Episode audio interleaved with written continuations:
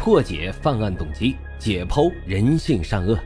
大家好，欢迎收听老白茶馆，我是主播莫不白。老白茶馆是我的首张原创播客专辑，希望大家多多的留言、点赞、订阅、打赏，也欢迎大家加入主播的新米团，来到我们白公馆。您的加入啊，就是对老白最大的支持。已经加团的小耳朵们，赶紧去私信老白，进入到我们的粉丝群中。并且领取啊，属于西米团的专属福利。好了，言归正传，我们开始讲今天的案子。今天呀，咱们来聊一聊山西柳林最嚣张的黑社会老大陈洪志。陈洪志呢，本是山西柳林的首富，身价超过百亿，坐拥着三百四十一处房产。只不过他的这些财产都是不法手段得来的。陈洪志还组建了一支多达三百多人的保安队伍，他们通过强制拆迁、非法拘禁、强买强卖等多种不法手段，控制了当地的煤矿行业。可以说，在煤矿行业里达到了只手遮天的地步。在当地，无论你是黑道还是白道，只要敢不给陈洪志面子，那么轻则是一顿暴打，重则威胁家人的生命。挖人家祖坟这种丧尽天良的事儿，他都能干出来。而更邪恶的是，他竟然为了风水更改了黄河河道，嚣张程度可见一斑。陈洪志涉黑案呢，是我国新时期打黑案的一个典型案例。在大型纪录片《扫黑除恶，为了国泰民安》当中，第一集的战略决策中，还特别对陈洪志的涉黑案件进行了详细的报道。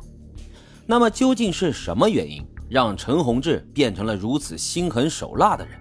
他又是如何搜刮了如此之多的不法之财？接下来，老白就带着大伙儿一起来聊一聊，令这山西柳林群众闻风丧胆的黑老大陈洪志。陈洪志呢，一九七五年出生于山西省柳林县李家塘村，父亲是一名铁匠，一年下来啊，也赚不了多少钱。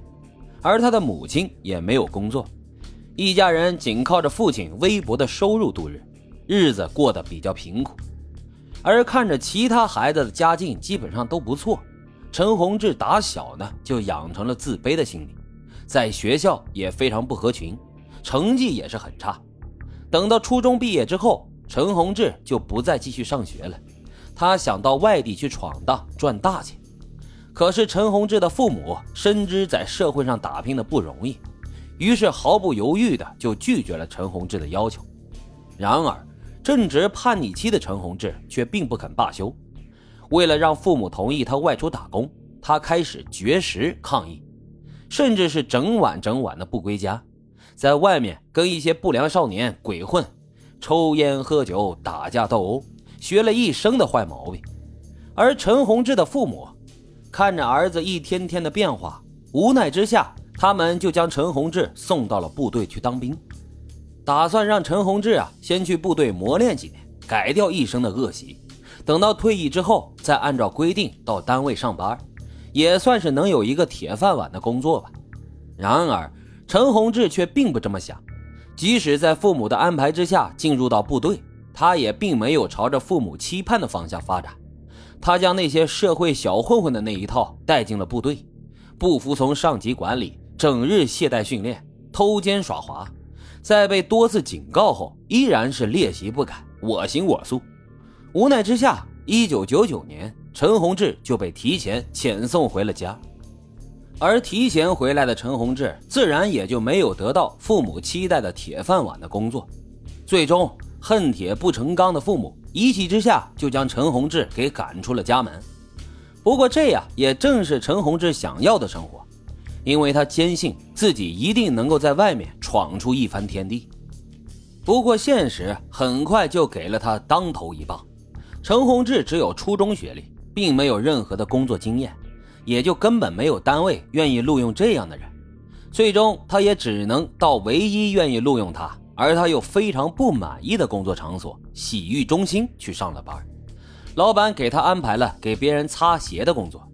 虽然这份工作他非常的不满意，但是为了生活，陈洪志还是非常勤勤恳恳的，并且啊，在底层的磨练也让他彻底改掉了身上小混混的气质，满眼充满了斗志和决心。不过，也正是这个工作彻底改变了陈洪志的一生。有一天啊，一个前来消费的老板注意到了陈洪志，他一眼就看出了陈洪志身上的斗志和野心，于是他便主动的跟陈洪志攀谈了起来。而陈洪志说的话呢，也是头头是道，给人一种踏实、不服输，还非常有责任心的感觉。老板就觉得陈洪志这人不错，于是他就把陈洪志带回了自己的公司，让他负责公司的管理和运营，从底层一下变成了高层，让陈洪志非常的兴奋。他拿出了百分之二百的努力经营了这家石料厂，很快，这石料厂在陈洪志的经营之下就开始扭亏为盈，而陈洪志呢，也因此赚到了自己人生的第一桶金。